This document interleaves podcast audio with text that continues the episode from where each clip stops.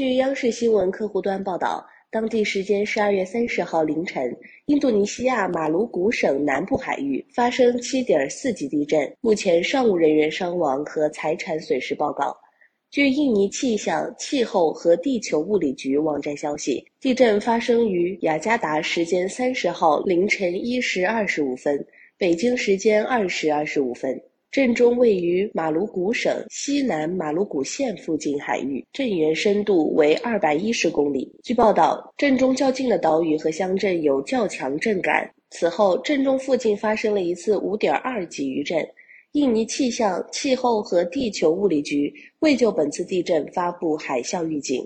但警告震中附近仍有发生余震的可能，并提醒居民保持警惕。另据美国地质调查局地震信息网消息，本次地震的震级为七点三级，震源深度为一百一十六点九公里。印尼地处环太平洋地震带，每年发生大小地震数千次。二零一八年九月，印尼中苏拉威西省洞加拉县发生七点四级地震，地震及其引发的海啸造成两千多人死亡。感谢您收听羊城晚报广东头条，我是主播开言。